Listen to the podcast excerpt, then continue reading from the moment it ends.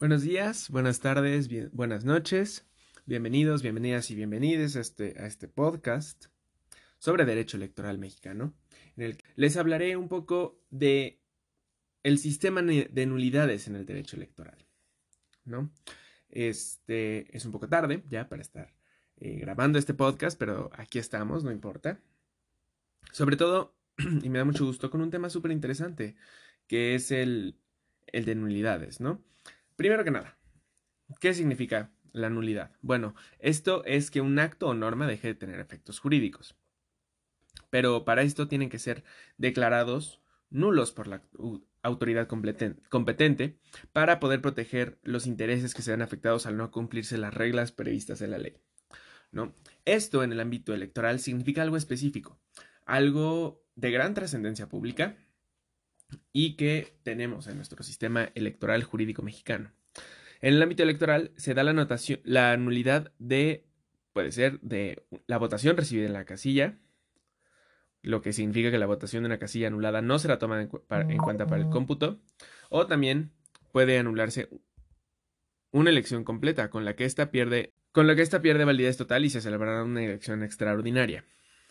¿No? Entonces, ya entendiendo lo que es la nulidad, en este podcast vamos a intentar responder las preguntas de, cuál, de cuáles son los objetivos del sistema de nulidades en el derecho electoral mexicano, si estos se han cumplido, si el diseño y los criterios vigentes contribuyen a una mayor certeza de los procesos electorales y si estos mismos, este mismo diseño, este, estos criterios vigentes, producen una mayor confianza ciudadana en este proceso y en sus resultados.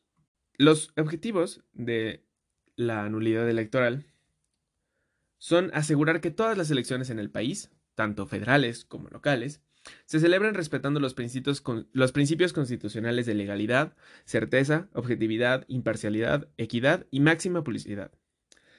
Se considera que de no respetarse estos principios, los resultados de las elecciones no se, no se pueden considerar como un reflejo verdadero de la voluntad de la ciudadanía, por lo que esas deben quedar anuladas, o sea, se debe aplicar la nulidad electoral. Nuestro sistema electoral, por supuesto, prevé distintos supuestos de nulidades. Algunos de ellos eh, aplican, como ya dijimos, a la, casilla, o otros a los votos, y otros a la elección completa, ¿no? Estos objetivos, y podemos entrar en el debate si se han cumplido o no,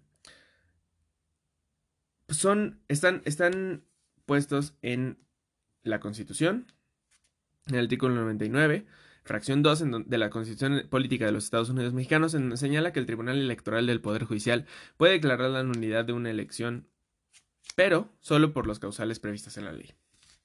¿No?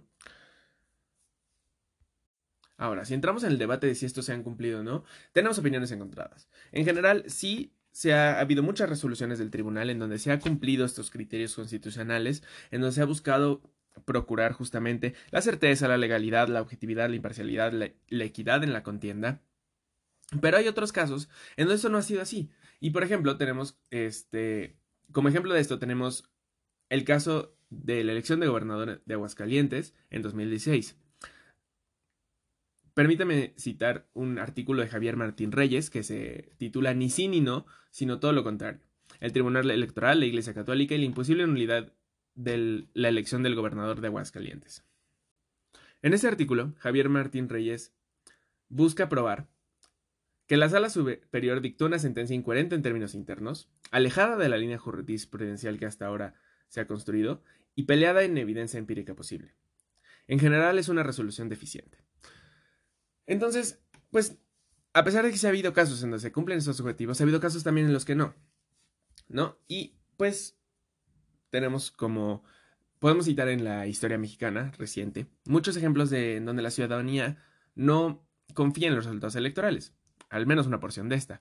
Eh, como ejemplo, puedo citar la elección de 2006, en donde tanto el Tribunal Electoral como la Cámara de Diputados dictaminaron que esta elección era una elección completamente válida, sin embargo, dentro del imaginario de algunas personas, esta, en esta elección se cometió fraude o hubo muchas irregularidades a favor del presidente del PAN, del candidato del PAN, Felipe Calderón.